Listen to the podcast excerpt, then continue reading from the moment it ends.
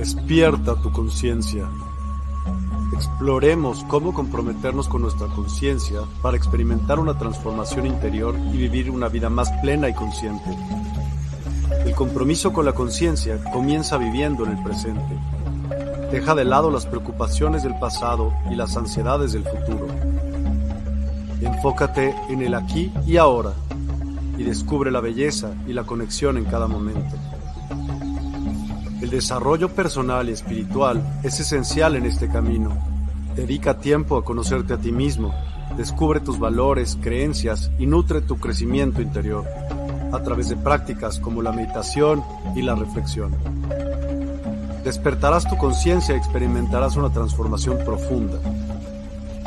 El compromiso con la conciencia no se detiene en nosotros mismos, también implica conectarnos con nuestro entorno y con los demás. Cuidemos y respetemos a la naturaleza, establezcamos relaciones significativas, practiquemos la empatía y la compasión. Juntos podemos construir un mundo más consciente y equilibrado. Únete a nuestra comunidad en Despierta. Participa en nuestros programas en vivo, donde descubrirás enseñanzas inspiradoras, técnicas de meditación y conversaciones reveladoras. Síguenos en nuestras redes sociales para obtener contenido adicional y ser parte de nuestro movimiento de despertar de la conciencia. El compromiso con la conciencia es un viaje personal, pero juntos podemos construir una comunidad consciente y transformadora. Es hora de despertar tu conciencia y marcar la diferencia en tu vida y en el mundo. Despierta tu conciencia y únete a nosotros en este emocionante viaje de transformación.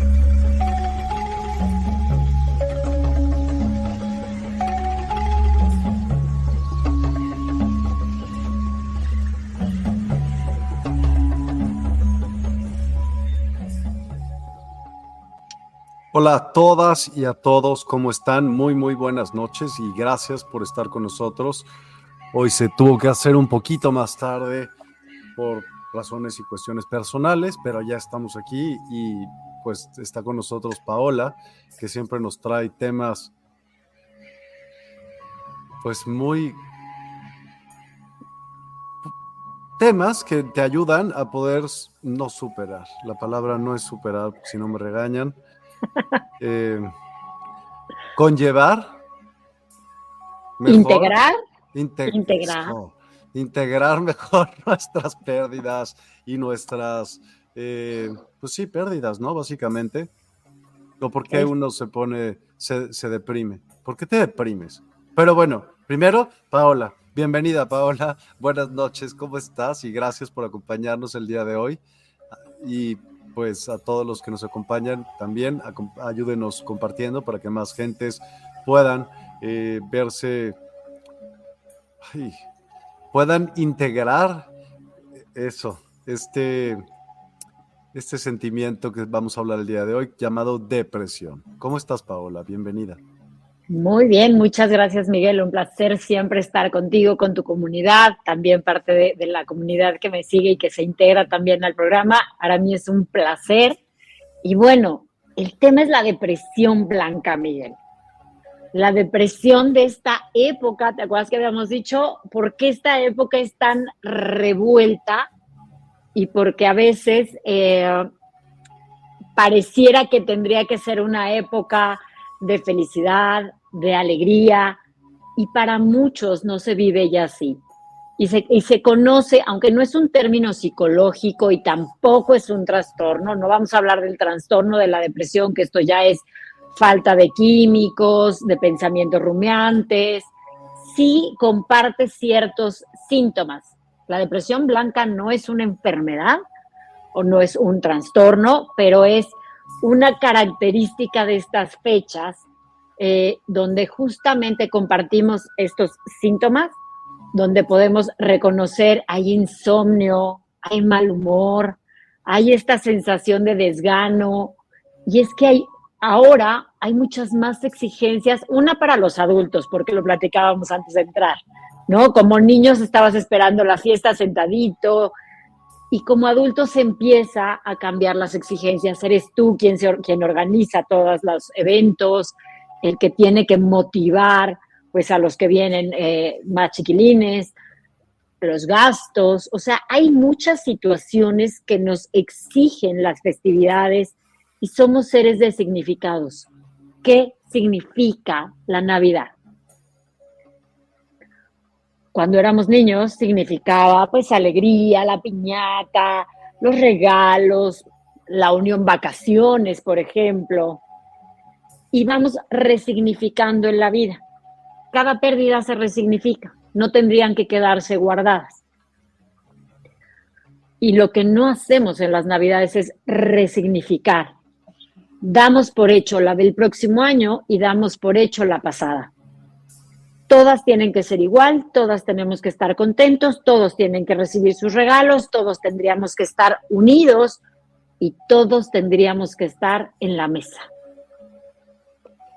Y la depresión blanca ha sido el cúmulo decíamos, hay personas que no les gusta esta época, porque fueron perdiendo y no fueron resignificando. Nos quedamos con esta nostalgia o esta melancolía en realidad, pensando que las navidades anteriores fueron mejores o que ya no habrá una buena Navidad.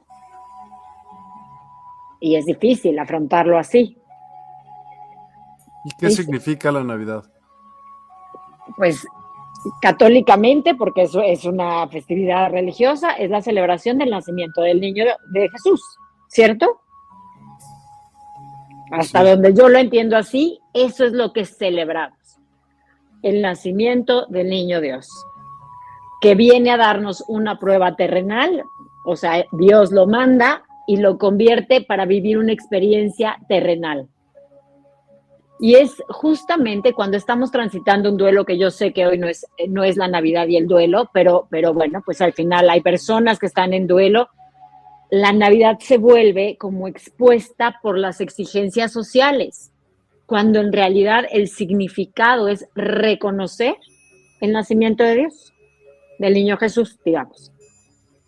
No su existencia para siempre en esta experiencia terrenal. Yo creo que no hay más clara eh, mensaje de nuestra finitud para los que somos católicos y celebramos la Navidad, esto, nace y como ser humano muere, siendo el Hijo de Dios, y a demostrar que vive eternamente en, su en nuestro corazón. No viene a ser eterno físicamente, que a veces es nuestra resistencia. Yo quiero que todo sea igual. Nuestra mente necesita certeza, necesita saber que vamos a estar bien, que vamos a estar unidos, que va a venir mi primo de, de donde esté para compartir con nosotros. Y estas son las grandes, pequeñas pérdidas que decimos, híjole, este año no pudo venir. Este año no logré lo que tenía que lograr porque somos resistentes a los cierres de ciclo, cuando la Navidad es otro significado. Es ese momento de reconocer nuestra existencia terrenal, como lo hizo Jesús, y celebrar su nacimiento, no su vida eterna como ser humano, porque él también murió, ¿cierto? Cierto. Y ese es el ejemplo. Celebramos su nacimiento, no eh, pues que va a transformar y va a vivir una vida terrenal con lágrimas, con experiencias, con traiciones, con amor, con desamor, ¿no? Eso es lo que hace Jesús, vivir una experiencia terrenal para que Dios lo reconozca, digamos. Esa es la celebración de la Navidad, reconocer que se une a nosotros como terrenales. Y los terrenales, los seres humanos, estamos expuestos al cambio, a la traición, al desamor, al amor, a las frustraciones, pero también a los logros. Y creo que no hay mejor ejemplo que esto. Pero somos eh, esta nueva obsesión por, la, por el bienestar y la felicidad constante, creo que ha dañado nuestros significados. ¿Cómo lo ves? Platícame, porque te veo pensando. Creo que la Navidad habla de todo menos de de la reflexión de lo que pasó si es que pasó, del, de la historia, de lo que se cuenta, de el por qué un ser supremo vino... Pero nunca entendí muy bien por qué, por qué ese ser nos salvó por morir él. ¿Pero por qué? Pues claramente no es el tema y tampoco y también tengo mis dudas. Porque la perdón pero es que no entiendo. Estás brincando sí, no, este, este yo entiendo y reconozco y lo que acabas de decir Miguel es lo es la realidad la Navidad es un tiempo de reflexión de integración de reconocer este ser supremo entiendo que con su muerte él reconoce el amor o sea Dios lo integra al mundo terrenal para que viva las experiencias humanas y poderlo eh, sentar a su lado, que eso es lo que yo entiendo. Eh, pero la realidad es, es un tiempo de reflexión, de amor, de brindarnos, de recibir.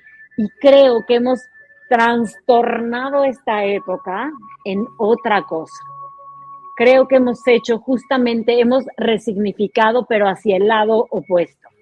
Materialmente, toda, totalmente, ¿no? O sea, todo es los regalos, las fiestas, todo menos reflexionar, es al contrario, todo el tiempo es todo para afuera. Bueno, Exacto.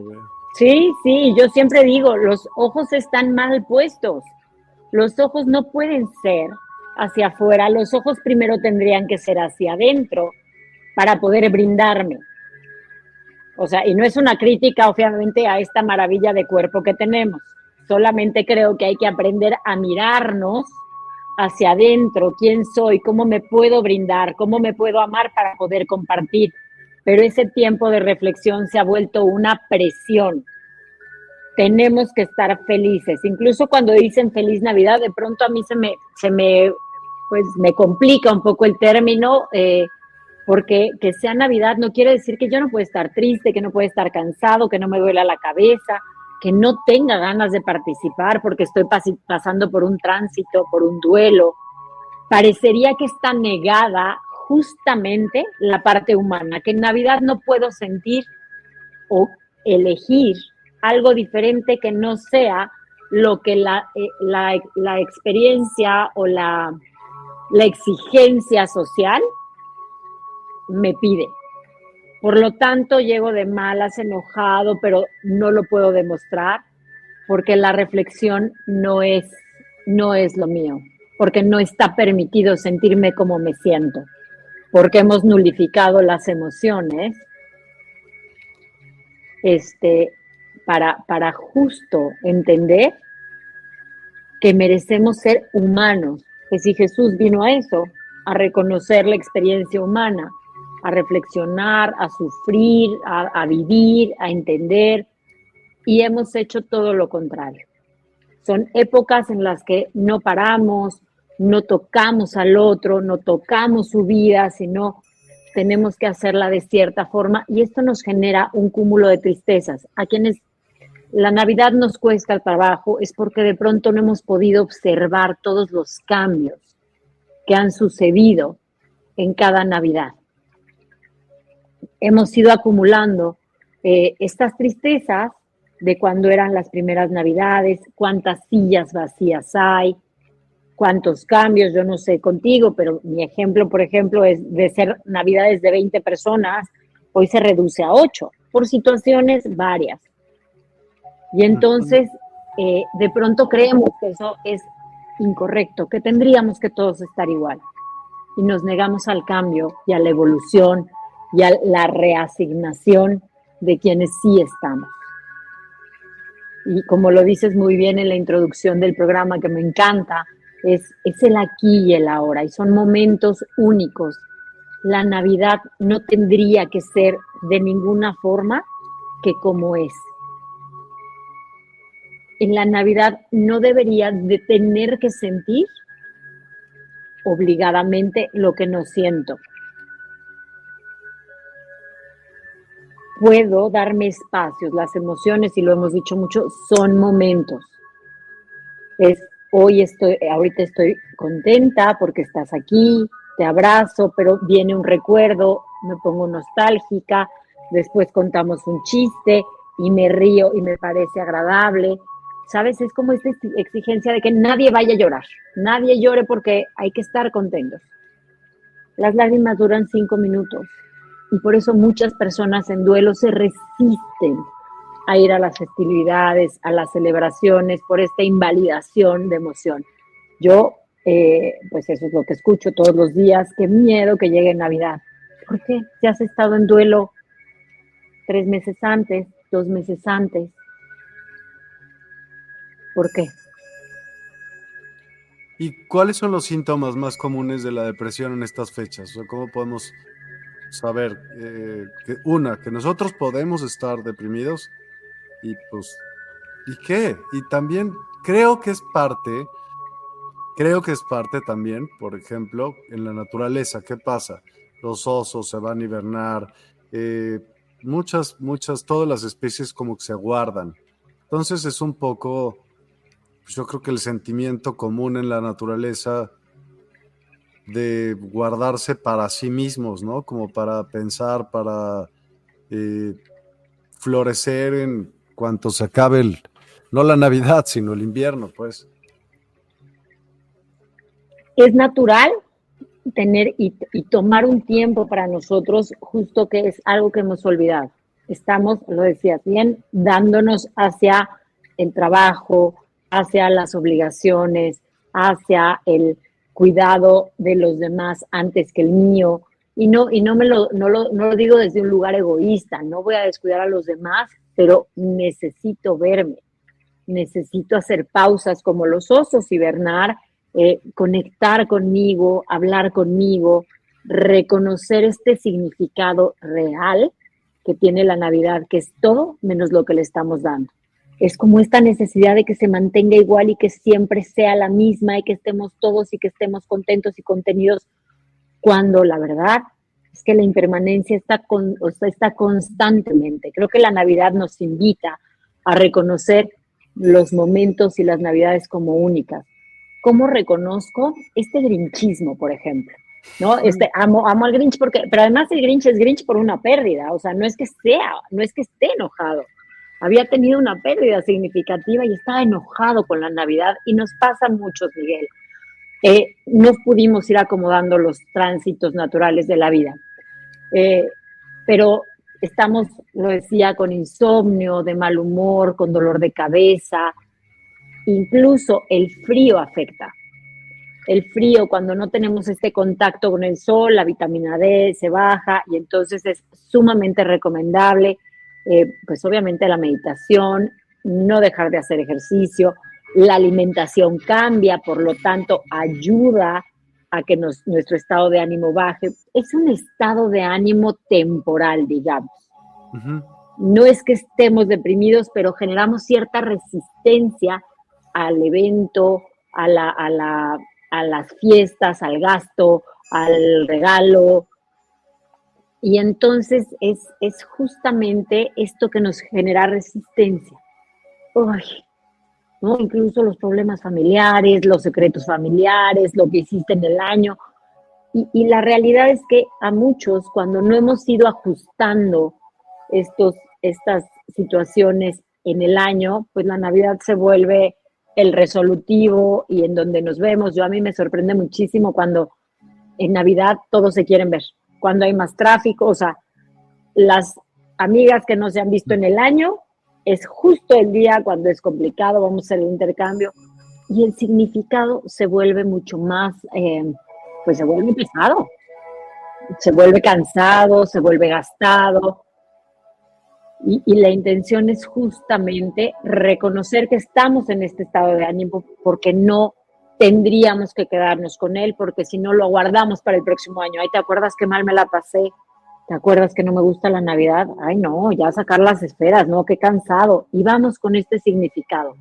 Si no reconocemos, porque justamente la elaboración de las emociones es reconozco qué es lo que no me gusta reconozco qué es o a quién extraño, reconozco mi significado para resignificar, qué es la realidad de la Navidad? ¿Qué significado? ¿Qué lugar le quiero dar en mi corazón? Esa es mi decisión, no es la de la sociedad, no es lo que hemos hecho de estas fiestas, que, ¿no? y ahora con redes todavía se, se vuelve más complicado, porque ves a las familias enormes y de pronto ves a tu familita chiquita y dices, ah, ¿te acuerdas? Y entonces de ahí viene la melancolía, ¿no? ¿Qué es la melancolía? ¿Cuál es la, a ver, ¿cuál es la diferencia entre depresión, tristeza y melancolía? Es una buena pregunta. La depresión es tristeza profunda, que es depresión es tristeza, pues, pero por eso, o sea, ¿cómo puedes comparar peras con peras? Ok, digamos que te imposibilita. La tristeza es una respuesta natural ante un evento triste. Veo una película y lloro y ya salgo del cine y tomamos un café y entonces me dices un buen chiste y me río y ya quedó. La tristeza es una emoción. La depresión, la tristeza es una emoción eh, eh, eh, con la que nacemos, digamos. La, Pasajera, digamos, o sea, como de un ratillo, como si me estoy pasando bomba y ya acabó y ya. Exacto, exacto. La depresión es más intensa. O sea, la depresión blanca, que insisto, psicológicamente no existe, pero es esta tristeza profunda donde y se queda todo el día, estoy desanimado, te cuento un chiste que qué bárbaro, qué mal chiste, en serio. O sea, que de veras me cuesta trabajo cambiar este estado de ánimo. Me imposibilita, me, me tiene de malas, no duermo bien, la comida no me sabe bien, eh, es diferente, es una tristeza profunda, imposibilitante, vamos a decirlo. La tristeza es esto, las emociones son rápidas. Yo me enojo porque el señor de la basura estacionó el coche, el camión en medio de la calle y yo ya llegué tarde. Hijo, qué coraje.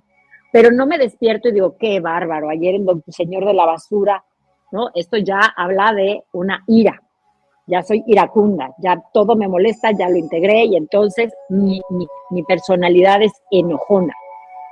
¿Me explico? Una cosa es que me enoje y otra cosa es que ya todo el tiempo me enoje por todo. Eso es lo peligroso un poco de no elaborar las emociones. Si yo no reconozco que esta es una emoción y la elaboro y la transformo, eso es un estado de ánimo mi personalidad se torna a depresión. Ya tengo aquí un caso casado con la Navidad. Siempre llegan tarde, es un gasto enorme. Todo lo que yo me digo, Miguel, va haciendo una, un pensamiento en espiral y lo que yo pienso es lo que siento. Hay un evento, te voy a hacer como la regla de las ranas. Tú y yo, tú y yo seguramente aprendimos a sumar igual. Esta es la regla como aprendíamos a sumar y la ranita nacía del cero y sumaba, ¿cierto? Pero no era con un brazo, ¿no? Era una hoja y un... Era una regla. Pues es que no lo tengo, pero pensemos que este es, este es una línea. Y entonces hay un evento. Ese evento me detona un pensamiento. Ese pensamiento me manda a una emoción y esa emoción es una respuesta. El señor de la basura deja el coche estacionado en frente a mi casa. No puedo salir y voy a llegar tarde. Pienso que bárbaro, no le importó, su, creo que falta de civilidad, eh, ya sabes. Y entonces, ¿qué emoción me activa? Enojo, furia, molestia, injusticia, incomodidad. Hay muchas emociones. Por lo tanto, mi respuesta va a ser esperarlo y gritarle cuando venga. Y no puedo parar el evento, eso no está en mi control, pero donde lo único que está en mi control es lo que pienso de. El señor deja el mismo camión, yo lo que pienso es, pues seguramente tuvo prisa, no se fijó que estaba en la puerta, bueno, voy a hablar un poquito, voy a llegar un poco más tarde, por lo tanto, pues hay una emoción que es de tolerancia o de eh, incomodidad sin llegar al enojo y mi respuesta es, oiga joven, la próxima vez por favor no deje el, camión en mi puerta. Y es ante el mismo evento hay una respuesta diferente. ¿Qué fue lo que cambió, Miguel? Tu percepción. Exacto. Lo que yo pienso de lo que está pasando. Claro, siempre. Sí, exacto. Porque está pasando lo mismo. El evento puede ser el mismo, pero el poder está en mí. Y esto es aprender a reconocer dónde está la ecuación.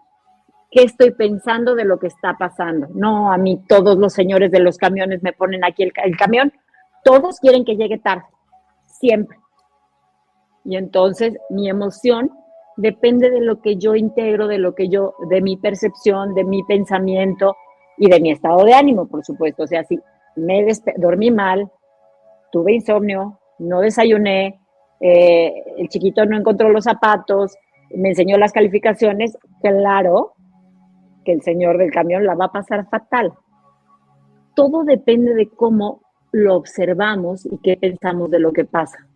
¿Qué pasa y qué pensamos de la Navidad? Oye, ¿hay alguna estadística que te diga que, por ejemplo, 100% yo estoy seguro que así es sin conocerla, pero tú me vas a decir que sí? Bueno, estoy casi seguro, 100. Que haya en esta época del año más suicidios, más todo por, por el frío. El frío debe de detonar varias cosas como ellas. Es correcto. ¿Sí? ¿Sí? Es correcto, sí. Sí, sí hay una estadística noviembre y diciembre es una temporada mucho más depresiva ¿Y enero? por el frío. Enero también, pero bajan. Diciembre es la más alta, sí. Y es justamente esta resistencia a los cierres de ciclos, a esta evaluación y al frío, por supuesto, porque sí, sí es cierto, eh, también al gasto, ¿no? Tengo que gastar, o sea, se empiezan a cerrar las, los caminos, digamos, o se ponen muy evidentes, insisto, las, las sillas eh, vacías, eh, los gastos, me quedé sin trabajo, o sea, es como muy exigente esta época emocional y físicamente también. Dormimos menos, comemos mal, eh, estamos presionados, estamos mucho más estresados, estamos melancólicos. Hablabas justamente de la melancolía, por ejemplo, es un factor muy determinante en la depresión. ¿Qué es la depresión? La melancolía es cuando mi mente solamente puede pensar que todo tiempo pasado fue mejor. Cuando yo estoy en esto de claro, es que antes era mejor, cuando estábamos todos juntos, cuando estaba papá, cuando estaba mamá, cuando era en casa de los abuelos y la tradición y el romerito y todo, ¿no? No, hoy mi romerito sabe horrible, no, no vino nadie. Este es un sesgo melancólico cuando no puedo ver ni el presente ni el futuro. Y se confunde muchísimo la, la, nostalgia. La nostalgia es un contás de cuenta que estoy parada, esta soy yo, y puedo tocar el pasado y decir, uy, qué lindo cuando estaba mi tita aquí. ¿Eso no es melancolía? No, esa es nostalgia. Sigo en el presente. Tocar el pasado con una emoción saludable, recordar el pasado con cierta nostalgia o sensación en el cuerpo es, es una nostalgia saludable. Cuando mis dos pies están en el pasado y no puedo dar un paso hacia adelante o en el presente, es cuando estoy atascado. Y el gran número de depresiones contienen melancolía.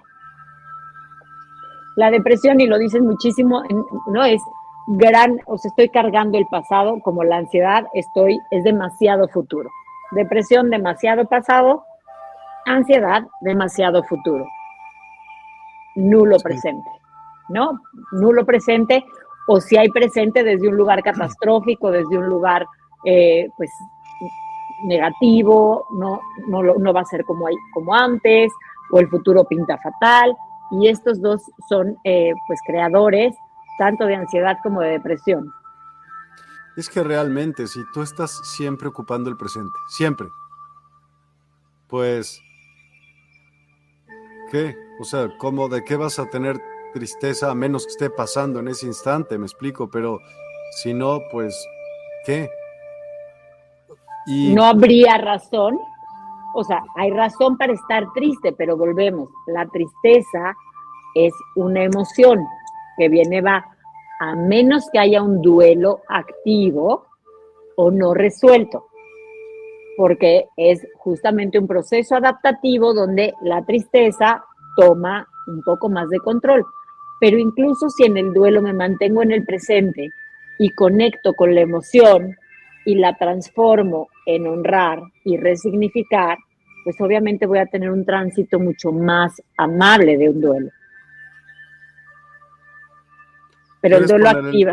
El, comentario de Sara que escribió, porque si se tardó hay que poner. Sí. Una fecha no marca o precisa que tenga que ser únicamente ese día de intercambios, de unión, de dicha o felicidad, sino más bien entender que precisamente para dar un abrazo, una palabra de motivación, compartir un taco, etcétera, puede ser en cualquier momento y dejar que tus emociones fluyan, pues son valiosos, válidas en cualquier momento. Por eso digo que no hay fecha para que tú te regales lo que quieres regalarte, lo que quieras, no precisamente en Navidad, en tu cumpleaños, en X festividad. No, pues por supuesto que no, la vida es hoy, la vida es hoy. Entonces, pues cualquier día si quieres puede ser Navidad o puede ser, no sé, yo me acuerdo que algún día yo cumplí años y me gustó tanto ese año te lo juro, que cumplí el mismo, el mismo, la misma edad todo ese año. Y tanto lo viví como si fuera cierto que me costó muchísimos años después. yo siempre decía que tenía un año menos y no es porque me lo quitara, sino porque lo volví a vivir. O sea, me gustó muchísimo. Y creo que Creo que el tema de la, de la depresión en la Navidad se da más bien por el frío y por eso mismo que dices tú, de ya pasó otro año y sigo hecho un imbécil en el mismo lugar, el mismo, no sé, o tengo más broncas de las que tenía justo el año pasado y no veo cambios hacia adelante. Y entonces, en lugar de introspectar, neta, neta, neta, de introspectar y de meterte a decir como los animalitos que se meten a su cueva y tú te meterías a un cuarto a lo mejor a pensar cómo sí vas y haces las estupideces máximas que pudiste haber hecho. Entonces, si tenías deudas enormes, vas y te vuelves a endeudar el triple porque pues ahí tienes que quedar bien y porque tienes que dar los regalitos y por lo que tú quieras, ¿no? Y entonces, pues solito te metes en más broncas. Creo que el sistema está diseñado para ello, o sea, totalmente para que en enero, aparte, sí sea como muy cíclico y digas, ahora sí, ponte a trabajar en las pompas. No, sé, pero, o sea, donde acumulaste la grasa, ahí dale. Y, sí, sí, los gimnasios es el mejor negocio en enero. En febrero, marzo ya, ya están, de nuevo caemos en los mismos hábitos y entonces, eh, porque en diciembre volvemos a evaluar, en enero sí entré, iba yo a hacer un cambio, y algo dijiste importantísimo, Miguel, cómo nos hablamos, cómo nos juzgamos, ¿no? Que bárbaro, lo hice fatal. Y entonces, y, es una época de super regaño, de juicio, cuando hiciste de verdad lo mejor que podías y un montón de cosas no estaban en tu alcance. Volvemos a lo mismo, el evento, yo no puedo evitar que el Señor se pare en mi casa, ¿no? Enfrente de mi casa, yo no podía evitar, eh, pues, un montón de cosas pero sí puedo transformar el cómo me hablo, el cómo reconozco mis cambios, el cómo reconozco mis avances, pero somos súper duros. Yo digo, ¿de veras así se lo dirías a un amigo? Pues piénsalo, ¿no? Piénsalo porque igual creo, y a veces nos hablamos, yo para mí digo, ¿cómo en estas épocas preparamos todo para los que nos visitan? ¿No? y sacas la súper vajilla, y compartes este, este, este, cocinas delicioso. Yo digo, ¿por qué no tratas a los tuyos como si fueran Diario, sí, claro. ¿No? ¿Qué quieres de comer? claro, ya. Alguien el otro día me dijo una cosa que yo de verdad ya la pienso a meter dentro de mi cabeza y usarla dentro de mi vocabulario coherentemente. Fíjate, tú amas a los demás en la misma medida que tú te amas a ti mismo. No puedes más.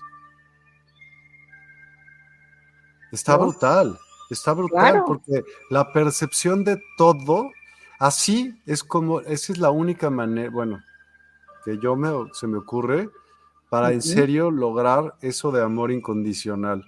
Es la única manera que se me ocurre, porque hacerlo a través de tu propia experiencia, de tu propio...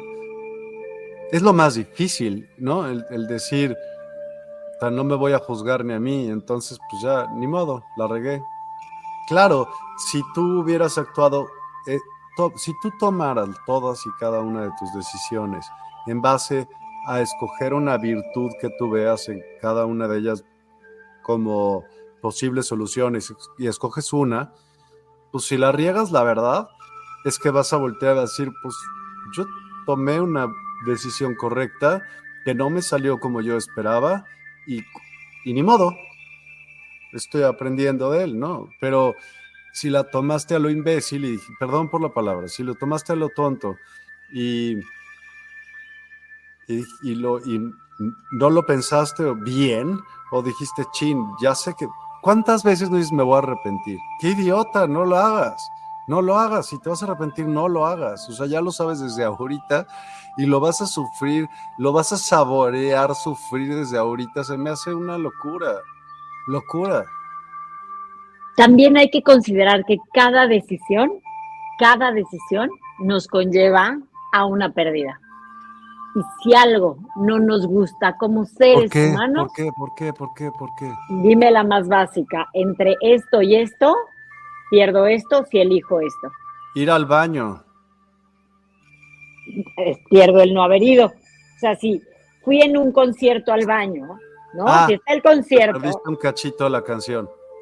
Claro. Está el helado de chocolate o está el de fresa, si decido el de chocolate, me perdí el de fresa. Si escojo ser empresario o ser empleado, pues pierdo la posibilidad de lo que es aquí. Y somos seres de certeza. Por eso las novedades nos suelen, o sea, la, falta de certeza del futuro. Claro, porque voy a perder y voy a. mal? Espera, te voy, ahora yo te cuestiono tantito. ¿Tú crees que esté mal? ¿Qué? El control. Yo creo que es inútil. Ok. ¿Qué ejemplo te da todo lo que está a tu alrededor? Arriba, abajo, en todos lados. Hay control. Todo tiene control. Todo, todo, todo. La naturaleza es un control absoluto. Pero no es mío. Tú eres naturaleza, estás dentro de ese control. Pero el frío hoy me controla, mira qué tapadita estoy. Sí. Yo reacciono cosas que yo no controlo. Cosas que controlo. Eventos que no están en mi alcance, Miguel. Creo que el control es inútil porque estamos tratando de controlar el pasado, el futuro, el presente, el, el, todo. Y estoy totalmente desconectado de lo que sí puedo controlar. Reconocer que las decisiones van a tener una consecuencia yo todavía no conozco, pero todavía me dejo sorprender a alguien que diga, voy a tomar la peor decisión de mi vida. Todavía no, ¿eh? Si la que tomó, porque cuando estamos en este, en este acompañamiento es, fue la que pude tener. Todavía no, o sea, puedo pensar que va a pasar, porque puede ser que digas, pero si tomaste esa decisión es porque la otra opción sonaba peor. Yo creo que si tienes dos opciones malas, conscientemente y humanamente desde ti, tomaste la mejor por los tiempos. La, otra de Jesús. ¿Cuál de la otra de Jesús? No sé, la que haya, la que haya sido. Uf, esa iba a estar peor. Exacto, o sea, porque piensas en la que es la mejor para ti, por la razón que sea. Por ejemplo, eh, pues porque haces lo mejor que puedes en ese momento, por muchos factores, por los tiempos, las finanzas, eh, lo ágil, tal vez no tuviste mucho tiempo para decidirlo, pero si tuviste tiempo para decidirlo, pues no dijiste, y también esto pasa que nunca decides, porque como no es tan buena, también tenemos este evento, pues mejor no decido nada y me quedo aquí, porque qué tal que no es. Entonces, yo creo que las decisiones no puedes tener el control completo para que el resultado sea exacto porque no toda la ecuación depende de ti. Eh, estoy totalmente de acuerdo. No, no, no, no, a ver, totalmente de acuerdo. Pero, ¿cómo le pedirías a un ser humano que todo lo que ve es perfección, perfección, en todo, hasta los movimientos de los astros, la exactitud con la que se mueven las cosas, que no quiera imitar a la naturaleza para esto, ¿no? O sea, tener controles. Pues, es que ya lo entiendo, cuando las personas decían, es que no, no trates de controlar. ¿Cómo no? O sea, ¿por qué la, la,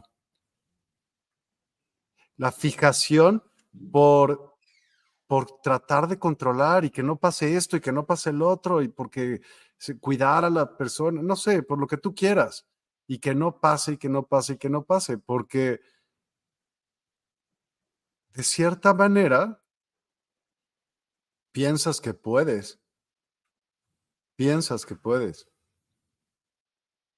¿Y sabes quién nos engaña? Nuestro cerebro. Exacto. Quiere evitarte cualquier cosa que piensa que no puedes controlar. Que te va a hacer sufrir. Exacto. Por eso crear un hábito de levantarte a las 7 de la mañana con este frío, cuando de estar en tu cama con un café, pues a ver, cerebro, ¿qué te, pero ¿qué estás pensando? Si estamos a todo dar. claro. No, yo, el cerebro nos protege de cualquier riesgo, de cualquier incomodidad, por eso somos seres de certeza. Tú dime a qué hora nos vamos a ver, si llegas un poquito tarde, híjole, ya me moviste la situación y entonces mi mente encuentra en choque. Ya no dijimos esta hora que fue, me genera una ansiedad. Por eso enseñarle a la mente eh, que no hay nada cierto, que el cambio, como tanatóloga, Miguel, yo no te puedo decir cuántas veces yo escucho, lo único cierto que tenemos es la muerte. ¿Tú qué crees? Pues claramente no, porque sin vida yo no creo que lo único cierto que tengas es la muerte.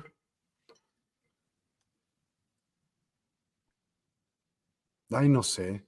Pues claramente no, o sea, porque ya estás muy en conciencia y escuchas muchas cosas, pero claramente hoy no es lo único. Yo no podría morir el día que vaya a morir sin haberme reído, sin haber fracasado, sin haber tenido logros, sin haber amado, sin haber desamado, sin haber perdido, sin haber ganado. No es verdad que lo único cierto que tenemos es la muerte y nos hemos comprado esta certeza. Yo pues tengo que la saber. Vida mientras la tienes, eso sí, puta, más dura más que cuando te petateas, eso nada más es un segundo, ya te fuiste. Bueno, no sé cuántos segundos, pero no importa. Algo les cuesta un poco más, pero es correcto, pero es un momento, o sea, la vida es un momento y la muerte es un momento. Las dos tienen one shot. esa es lo que la realidad, o sea, es una oportunidad. La vida tiene una oportunidad y la muerte también. Pero claramente nos perdemos en la certeza de que vamos a morir. Por lo tanto, estoy en resistencia y me cuido tanto y controlo tanto para que esto no pase que se me olvida lo que está previo a morir. Y entonces quiero todo cierto para que yo no tenga que sufrir y no hay vida de absolutamente nadie que no haya sufrimiento. Nadie. Es natural. Viene la lonchera de nacimiento. Cuando naciste te dieron tu loncherita del color que quieras, que traía alegrías, tristezas, pérdidas, ganancias, eh, situaciones complejas, éxitos, triunfos, logros, emociones. Eh, así viene la maletita pero parece que le hacemos el hijo, no, este, estas no me gustan tanto. Y entonces creamos una resistencia natural al cambio. Sara, coincido con su comentario, señor Miguel, y todo el mundo se va por las cosas que queremos para los demás y quedar bien. No puedes dar más de lo que no puedes. Da lo que sea justo, pero todo es así hasta lo que lo compruebas. Sabes qué va a pasar y dices, ya, ya le he regalado un chorro de veces, pero ¿qué más fue parte de nuestras malas decisiones? Pero lo hicimos y ya. Y aquí justamente es esto, fueron las decisiones que creíste correctas. Claramente dicen, ¿no? Que si tropiezas con una piedra, pues es un accidente. Si tropiezas la segunda vez, es aprendizaje. Si tropiezas la tercera, es porque no quieres aprender. Pero, claro, no, es esto, es reconocer que en la vida vamos a dejar de aprender hasta ese día que apaguemos nuestra, bueno, que, entreguemos las pantuflas, que a mí me gusta mucho decir, entregar las pantuflas o hasta el día que mueres, es hasta ese día que vamos a aprender y parece que tendríamos que tener un manual de instrucciones para hacer lo correcto, para saber qué tenía que hacer en ese momento, para saber lo que tenía que sentir, para saber con quién me tenía que casar, para saber cómo tenía que educar a mis hijos. Todos estamos aquí en modo aprendizaje y a veces somos resistentes a esto. Mm. El error es parte de la vida, no para hacer error, sino para convertirlo o transformarlo en aprendizaje sin este juicio que hablábamos, que de ahí partió, el cómo me hablo, el cómo me exijo, el cómo me juzgo. Y las navidades se vuelven punto de quiebre con, con los juicios y con el por qué no hice esto, por qué perdí esto, por qué no estoy mejor que el año pasado o por qué hay más mesas, más sillas vacías, eh, etcétera. Hay un montón de diálogos que nos hacemos sumamente dolorosos, que, que justamente son los que alimentan nuestro corazón. Lo que tú te dices es lo que alimenta tu corazón. ¿Cómo te hablas? ¿Qué te dices? ¿Qué te exiges? ¿Cómo te juzgas?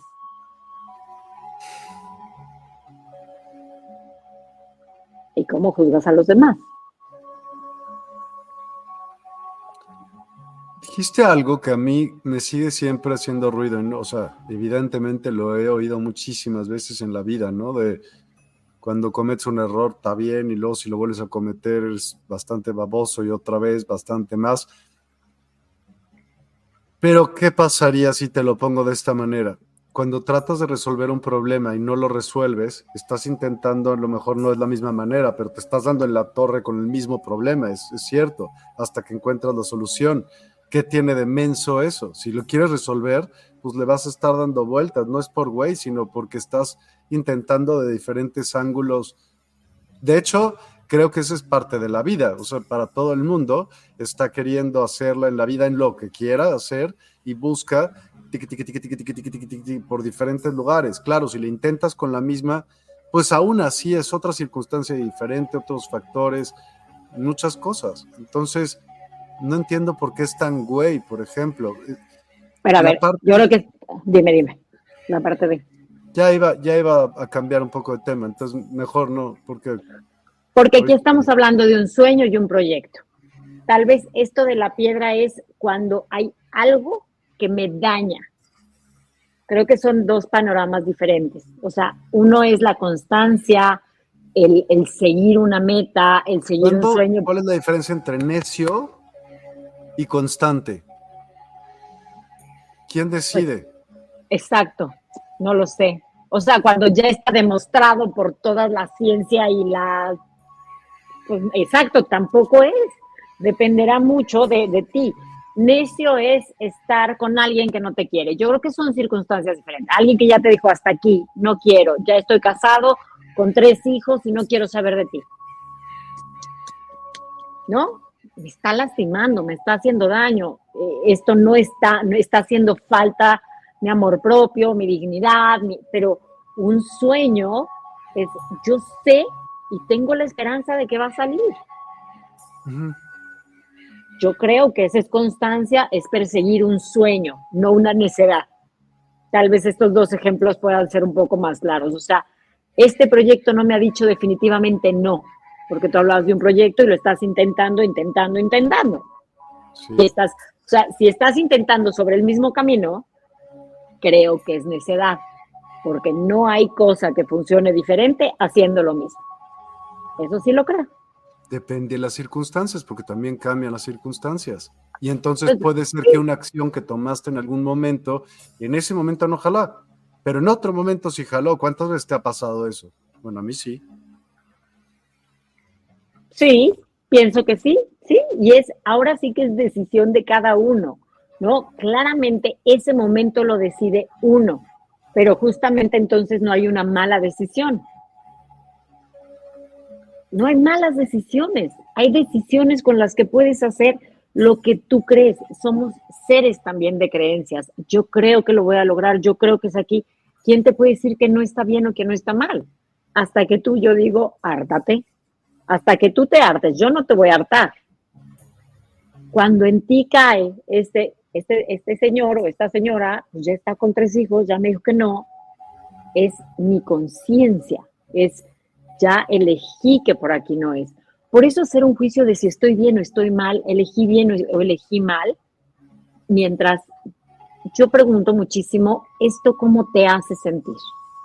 A mí me da ilusión, a mí me da paz seguir sobre ese camino, ¿no? Que te, que te, tal vez me, me frustra, está bien, porque son emociones, pero si ya estoy deprimido, estoy ansioso, no como, no duermo, no, este, no vivo por estar persiguiendo ese sueño, estoy dañando a mi familia, eh, pues evalúa, porque creo que esta parte es donde evaluamos. No hay nada definitivo en la vida, eso sí lo creo. Y, y, estamos ahora buscando un montón de conceptos que definan si vamos bien o vamos mal. Y en realidad lo vamos haciendo lo mejor que podemos porque claramente somos una huella digital, Miguel. A alguien le puede funcionar de una manera y a otro le puede funcionar de otra manera. Y mientras tú te sientas satisfecho con el camino que estás haciendo sin dañar absolutamente a nadie y mucho menos a ti, o sea, ni a ti ni a nadie más, yo creo que esa es la regla de oro. Lo que estoy haciendo no daño a nadie ni me daño a mí. Yo creo que estamos muy confundidos como especie. Muy, pues es que... Pues Todos estamos así, como dices tú, para allá, para allá, para allá, para allá. Y yo voy a hacer, pero tú qué vas a hacer? O sea, ve la especie la especie, ¿qué fin tiene? ¿Qué fin? O sea, ay, vamos a colonizar. Pues qué pendeja, qué tontería. O sea, ¿para qué? Vamos a, hacer guerra, pero eso no lo deciden tú y yo, lo decide ese güey y ese güey. Oye, ¿y quién te preguntó si tú también puedes salir afectada? No sé, o sea, la especie humana tú usas el lo esto del budismo en, tu, en tus terapias de tanatología? Poco, uso mucho la ley de la impermanencia, pero, pero no soy, no soy, a ver, la tanatología no tiene, el budismo no es una religión, es una filosofía, pero es para cualquier religión. O sea, es reconocer la impermanencia, resignificar las pérdidas, transformar las emociones, poder eh, integrar el dolor, poder integrar a nuestros seres queridos y poder crecer además a partir del dolor. Que este es, este es el objetivo de la tanatología, dignificar la muerte, dignificar los procesos eh, pues de enfermedad, darle, darle dignidad a lo humano. Entonces, y lo digo porque hay una frase que he escuchado que decía Buda, que decía que el dolor es a fuerza, pero el sufrimiento es opcional. Entonces, depresión con tristeza sería eso, dolor y sufrimiento. Eh, la, depresión está en la cabeza constantemente. En los pensamientos, sí, sí, sí, lo que pienso de. Y la tristeza es lo sientes un segundo y no le das la importancia necesaria y no te ciclas en ello y entonces dejas que pase. Y es lo mismo con el dolor y el sufrimiento. La tristeza sí le das la importancia porque es mensajera, te está diciendo que algo te falta, que algo pasó. Ninguna emoción, todo el día estamos sintiendo cosas y eso es natural. Pero la tristeza viene a decirte, ojo, algo, algo soy respuesta nacional, natural ante un evento que te duele. Obsérvalo, revísalo. Ah, es que me siento súper triste porque, mm, dame un dato, porque ahorita la verdad es que no estoy triste, entonces no tengo, no tengo un dato. Porque vi una película. Ay, ¿qué conecté de la película? Uy, empaté con esta persona o con esta historia. Ah, ok, lloré. Ya, no me la quedo. Un poco las, o sea, las emociones son para sentirse, reconocerse y regularse. ¿Qué hacemos con las emociones? Hemos aprendido justo a decir esto. Ay, no es importante, ya, a lo que sigue. Y esto, el cuerpo empieza a generar químicos. Cuando yo estoy triste, el cuerpo necesita liberar esa tristeza. Por eso es importante ponerle atención. ¿Cómo la libero? Llorando. ¿Cómo la atasco? No poniéndole atención. Esta tristeza no merece la, atención y entonces me lo trago. Y el agua que se queda atascada se contamina. Somos líquidos. Las lágrimas tienen toxinas. Okay. Ajá. Si yo no lloro, ¿dónde se quedan las toxinas? Si yo digo, no, no, no, ni llores, no te trágatelo, adentro de ti. Si yo no grito o no genero energía de movimiento cuando estoy enojada, todos estos químicos que mi mente segrega se quedan contenidos en mí y se quedan ahí. Ojalá y los liberáramos yendo al baño, pero no es así. Necesitamos. ¿Por qué no se va? ¿Por qué el cuerpo no tiene otra manera de mandarlo a la demonio? No, se acumula. El miedo igual. Miedo acumulado es ansiedad.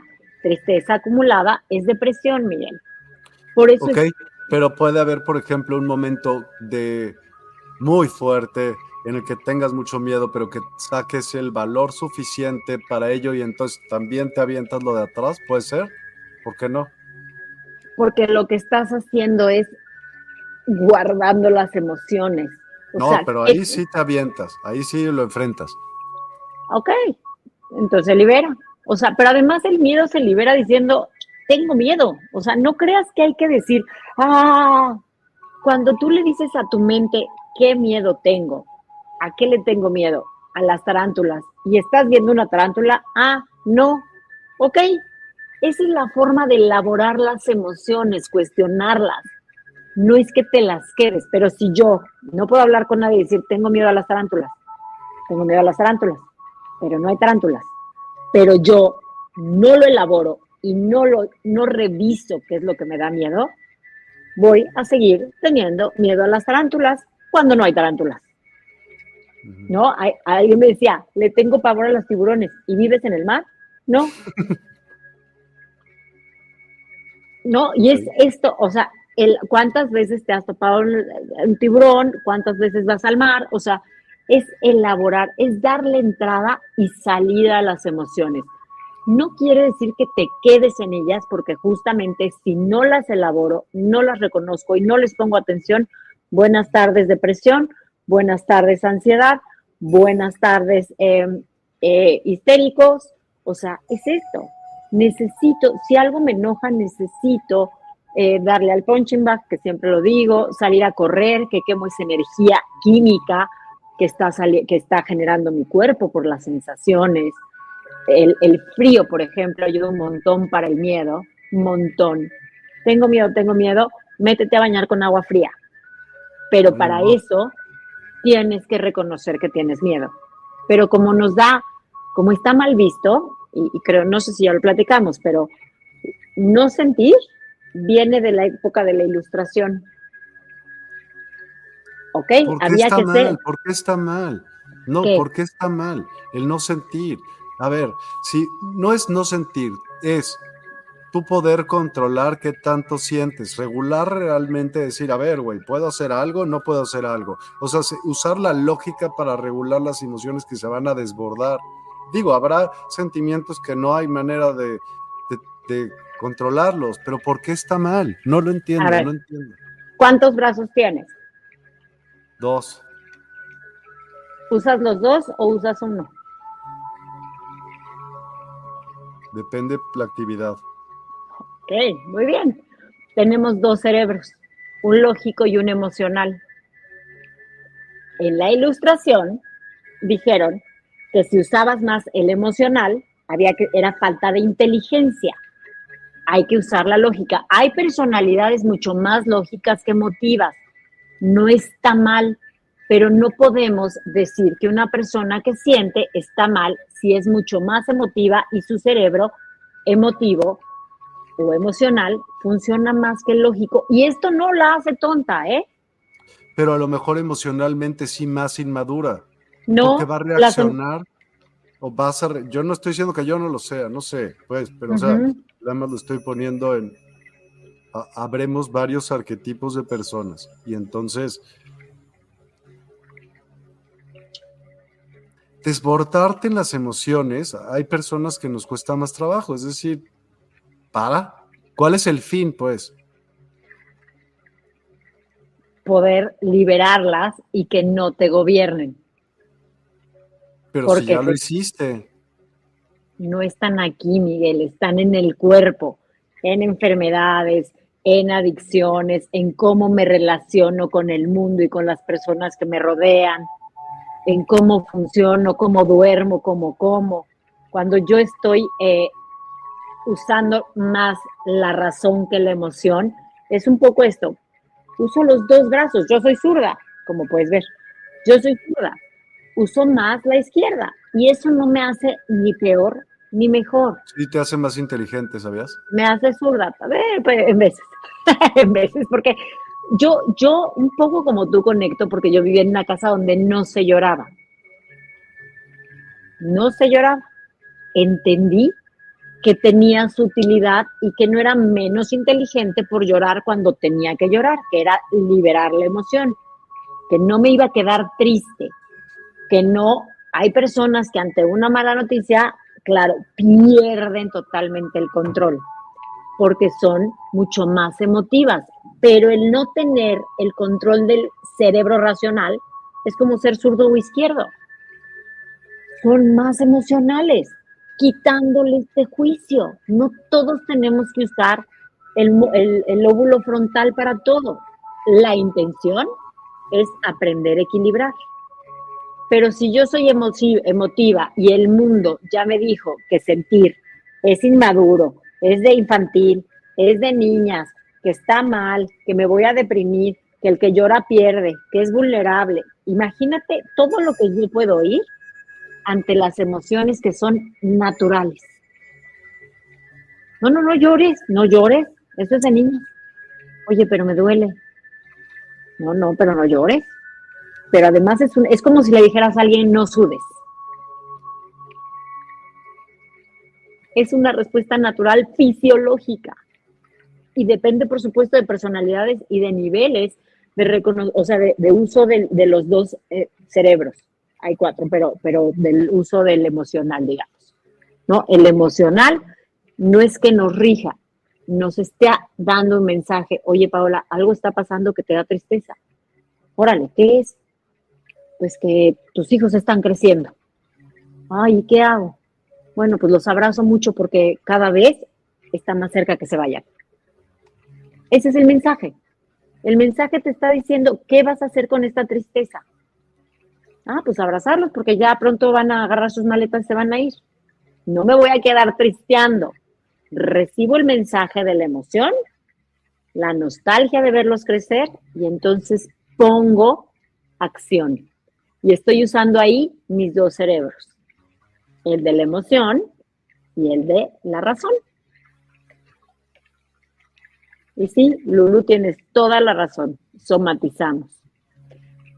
Pero igual que somatizas, entonces también es mente con lo que somatizas. No, son los químicos que no liberas. Ok, pero causaron, fueron causados porque por un, por la mente. ¿Cómo captaste ese sentimiento? ¿Cómo sabías que era tristeza y no una felicidad. Porque el cuerpo habla. Sí, pero con base a una experiencia pasada que tu cerebro registró y dice, esto es tristeza. Y entonces, todo es mente, dime cuándo no. Es que... ya, pero no la lógica. Sí, sí, claro, pero no la lógica. Para eso tienes dos mentes, la emocional y la lógica. Hay que aprender a usar la emocional y la lógica, como usas el derecho y el izquierdo, dependiendo del para qué. quiero que tú me digas algo que tú seguramente vas a saber. ¿Los zurdos somos, tendemos menos a la depresión que los derechos? No he oído el dato. Te mentiría totalmente, me encantaría afirmarlo con una cara, pero si algo no sé, es mentir. No lo sé y no lo he escuchado. pero lo voy a buscar, te, lo prometo que para la próxima vez. Te decía que los zurdos somos más inteligentes que los derechos. El mundo está hecho para los zurdos. La mayoría del mundo es diestra, no siniestra. o, ¿Sí, no? Y, Ajá. y entonces tú tienes que pensar como un derecho y voltearlo hacia ti. Y en un espejo, pero todo lo tienes que pensar dos veces.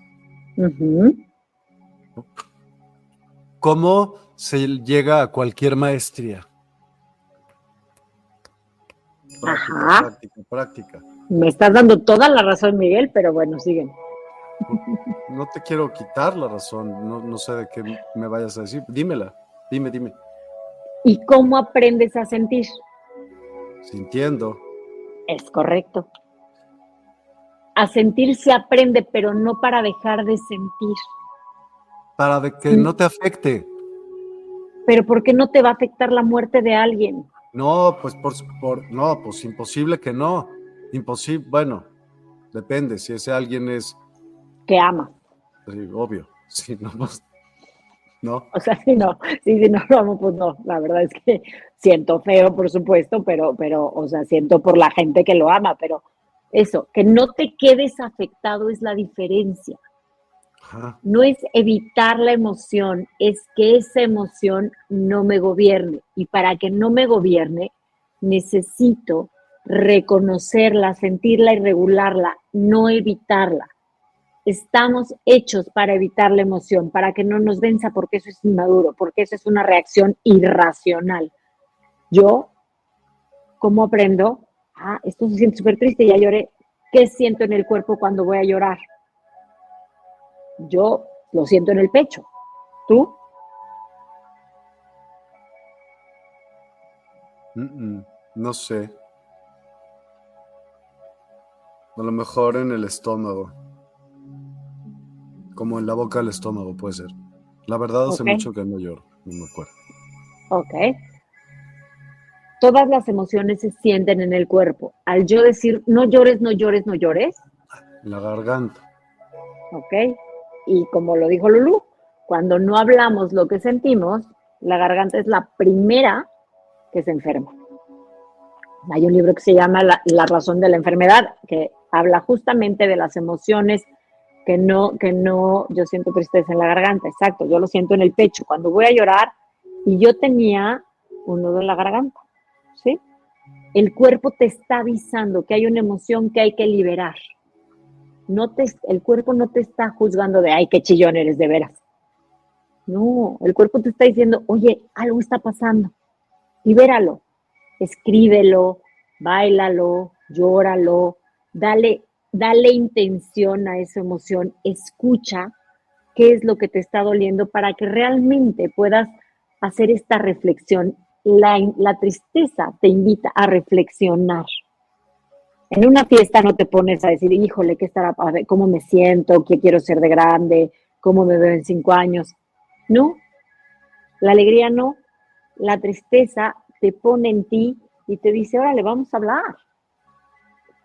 ¿Qué te duele? ¿Por qué te duele? Y es relacionarnos de una mejor manera con las emociones, sin este juicio. No es infantil sentir, es de humanos pero estuvo etiquetado, fue muchos años, incluso no, desde la industriación, hay que estar listos. Y las personas pensamos que si sentimos somos tontos o somos infantiles. Y somos humanos.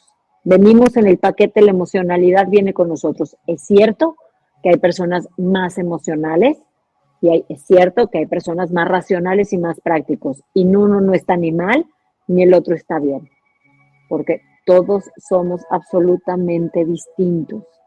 Y ese es el valor de la humanidad. Por eso yo apego y grito a la tolerancia.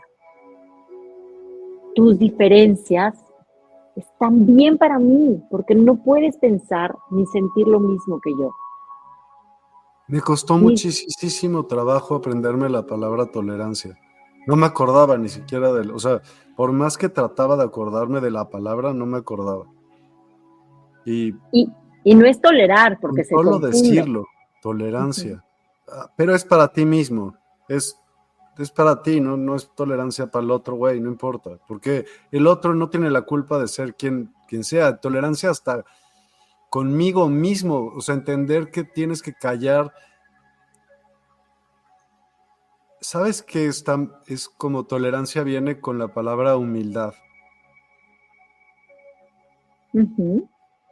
Y si tienes la humildad de decir, pues,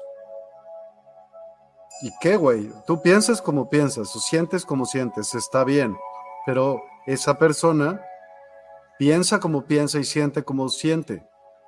Y, está bien. Está bien.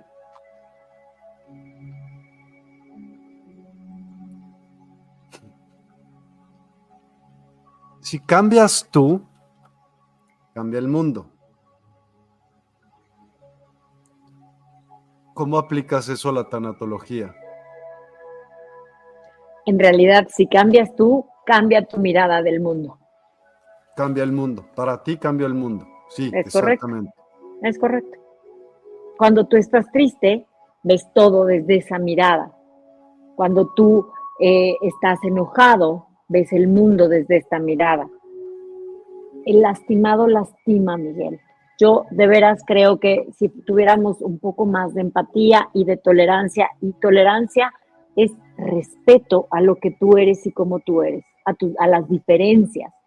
Porque muchas veces, y a mí también me costó, lo tengo que compartir, porque yo creía, te tolero, te aguanto. Y la verdad es que lejos de eso, creo que tenemos el poder de elegir con quién estamos y con quién acompañamos nuestros pasos. Eso estoy segura, llámese quien se llame pero creo que la empatía y la tolerancia son este ingrediente en donde tú puedes reconocer el mundo de forma distinta. Porque entonces al ser empático yo reconozco que tú puedes ser como eres y tienes un valor, porque eres tú, Miguel.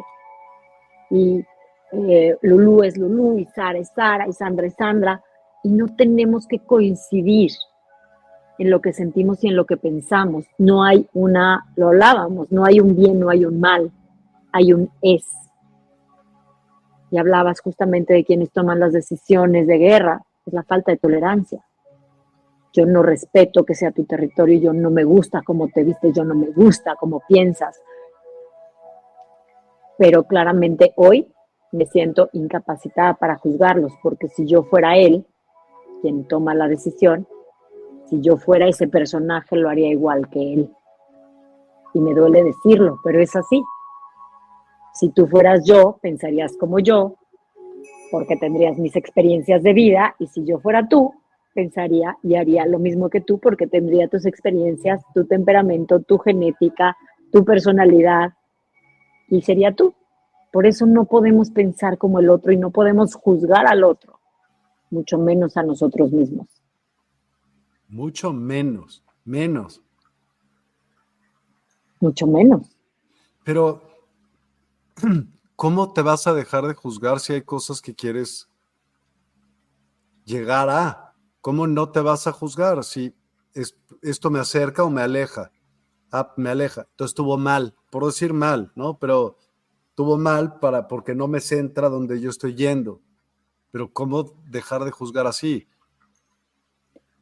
porque un juicio le da valor bueno y malo, y eso es una calificación. Y así aprendimos. Nos calificamos desde el bien y desde el mal y no desde el reconocimiento.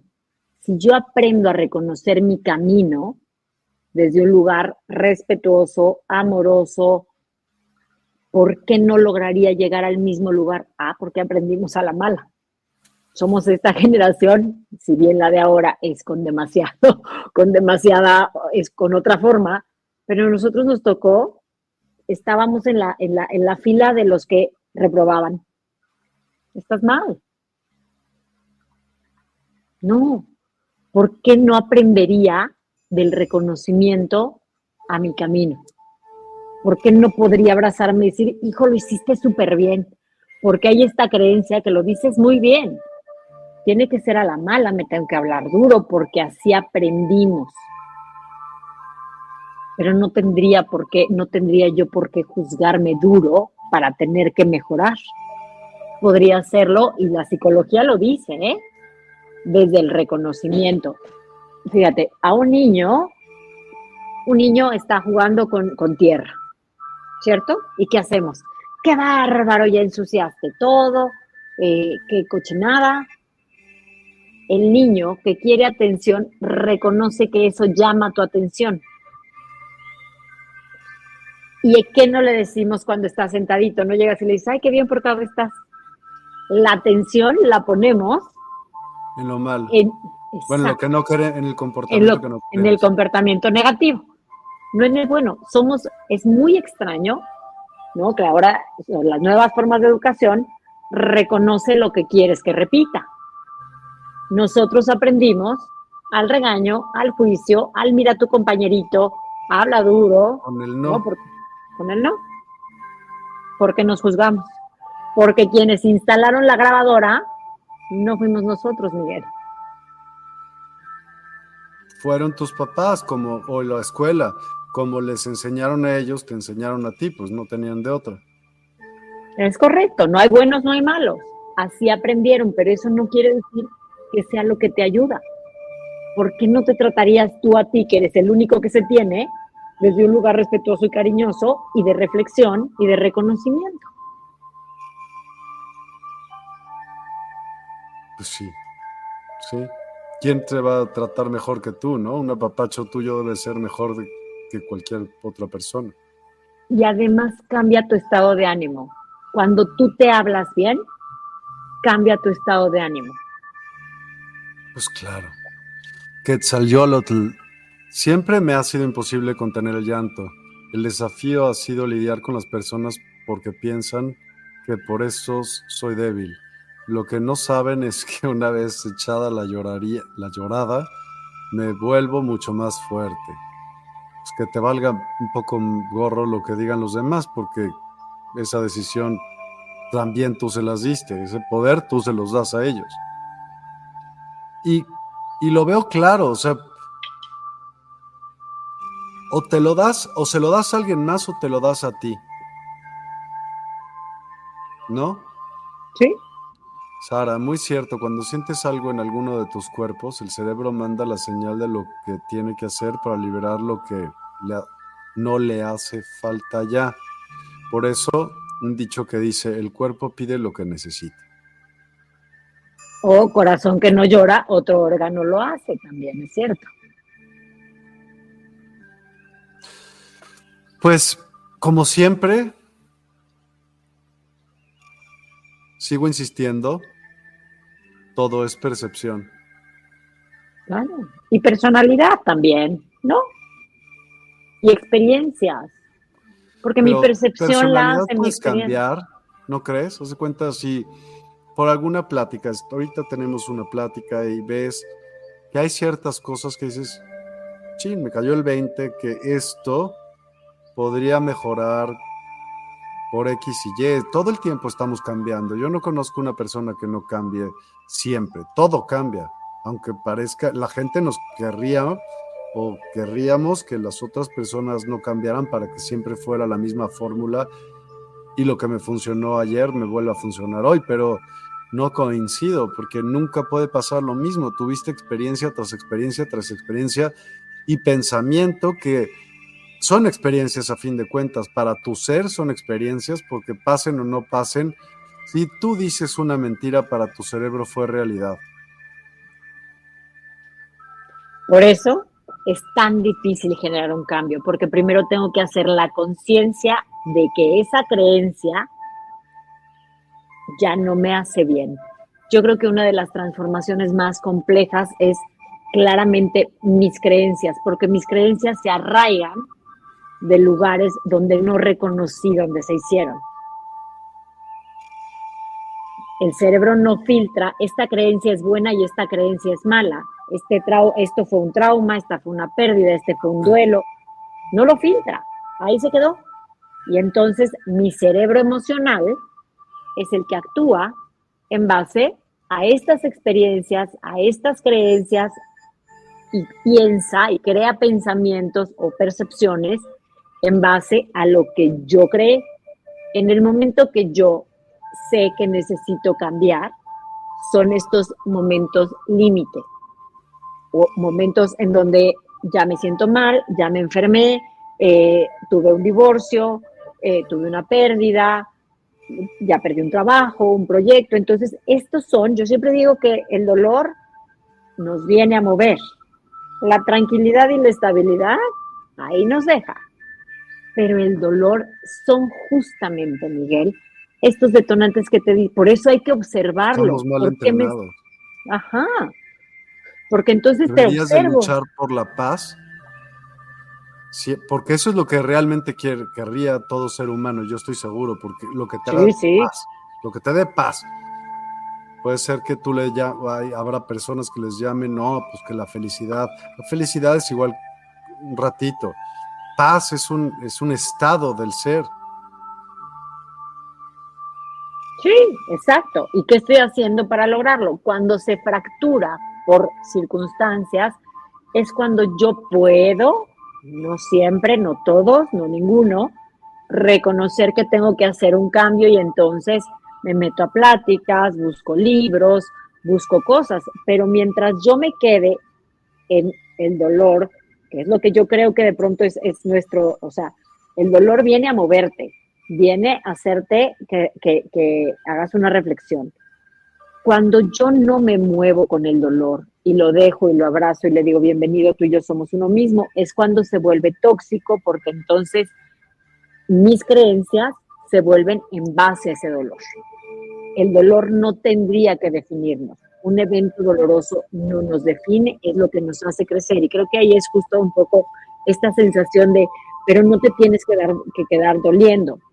No, para eso tocas las emociones, para reconocerlas, elaborarlas y transformarte en este cambio que dices. Pero un cambio de creencias, si yo oí que yo era mala para las matemáticas, porque siempre estaba en la lista de que qué bárbara, ahí no la vas a hacer. Eso se instaló en mi mente y no lo, no lo seleccionó. Mi mente no dijo, no, tú vas a ser buena cuando seas grande. Es cuando justamente tenemos que hacer un trabajo profundo para nuestro interior. ¿Yo por qué creo que voy a ser mala para las matemáticas? Porque me sentaron en la fila de los malos. Pero ese trabajo es artesanal, es profundo, transformar mis creencias, reconocer... Es responsable, es, pues, un poco, para hacerte responsable, pues tienes que tener, ganar conciencia. ¿Qué le contestarías a Tania? ¿Y qué pasa cuando llorar no es suficiente para sacar la tristeza?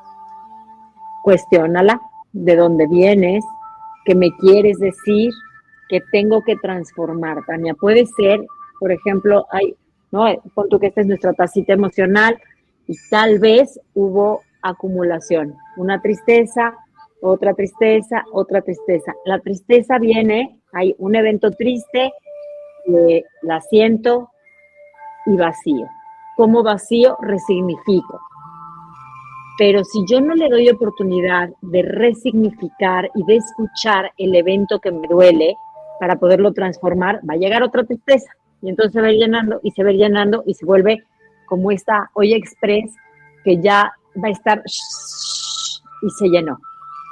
Hay que ir elaborando y reconociendo de dónde se ha acumulado esta tristeza. No tiene que ser depresión, pero pueden ser eventos dolorosos que están acumulados desde antes. Por eso son grandes mensajeros. A mí la verdad es que creo que escuchar, yo siempre digo, tómate un café con la tristeza, ve qué te tiene que decir, pero no se queda a comer. Claro, hay quien me dice, hicimos pijamada. Bueno, pues una vez al año no hace daño, pero eh, sí hay que escucharlas, no hay que quitarles este, este gran mensaje que vienen a darte, que tienes que solucionar, que se quedó por ahí atoradito y no darle la vuelta, sino resignificar. ¿Qué hago con esta tristeza?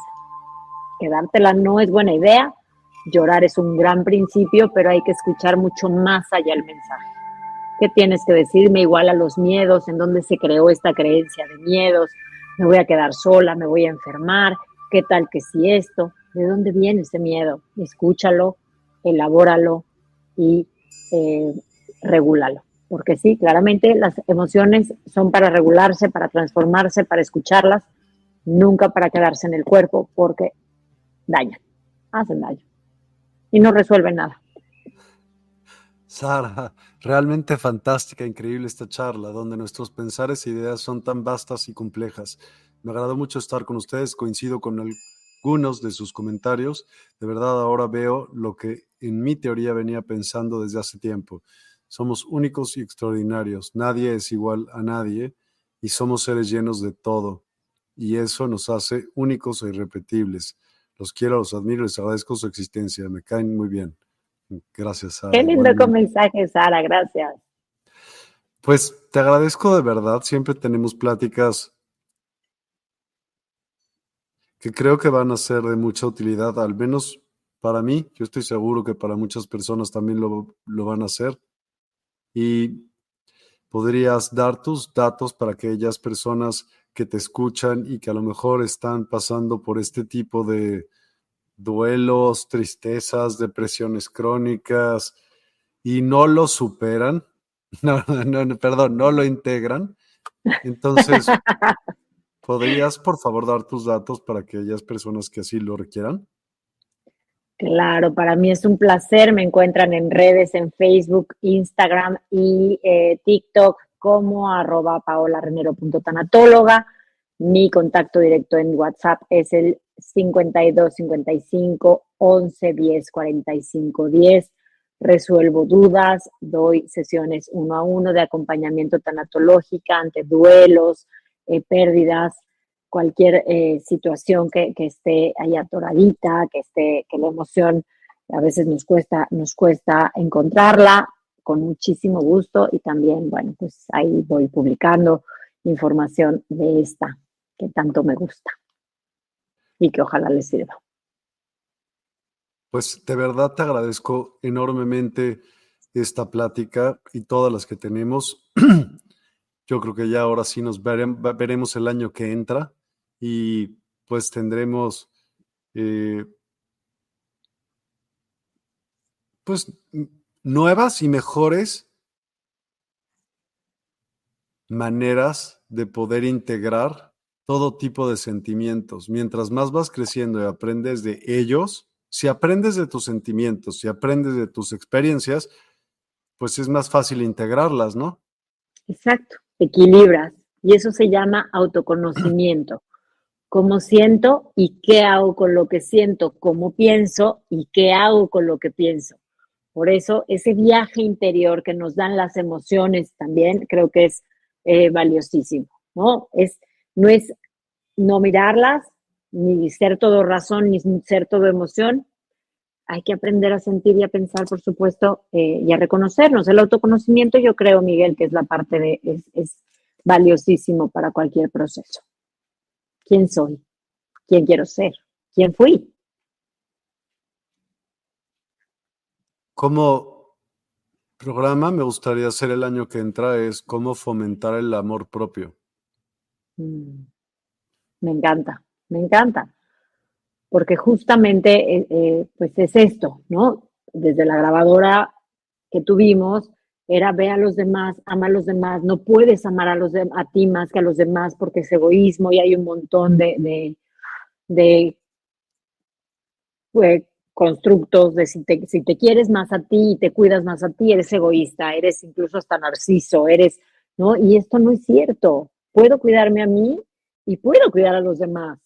Puedo amarme a mí y puedo amar a los demás. No es excluyente y claro, con muchísimo gusto. A mí es un tema que me gusta mucho porque además te voy a decir, el amor propio, o el, exacto, el amor es muy valioso en los procesos de duelo. Muy valioso. Cuando, está, cuando está un poco tambaleante, el duelo nos hace, nos hace, pues se hace mucho más intenso porque no me encuentro. Y en un duelo me necesito sí o sí. Total y absolutamente. Pues, Paola, muchas, muchas gracias de verdad, como siempre. Gracias a todos los que nos acompañaron. Espero que les saquen provecho esta plática y que también nos puedan ayudar a compartir con personas que sepan ustedes les van a también causar un aprendizaje y también les va a ayudar a poder integrar esos sentimientos. lo logré, lo logré, ya no es superar. Y si no lo superan, pues ni modo, no, es cierto. Muchísimas gracias y muy buenas noches. Un placer, un placer, un abrazo, gracias a quienes nos acompañaron. Gracias, Miguel. Bonito año. Feliz, no, feliz Navidad. La Navidad que tener. Disfrútala, disfruta la Navidad. Así es. Gracias y muy buenas noches. Gracias.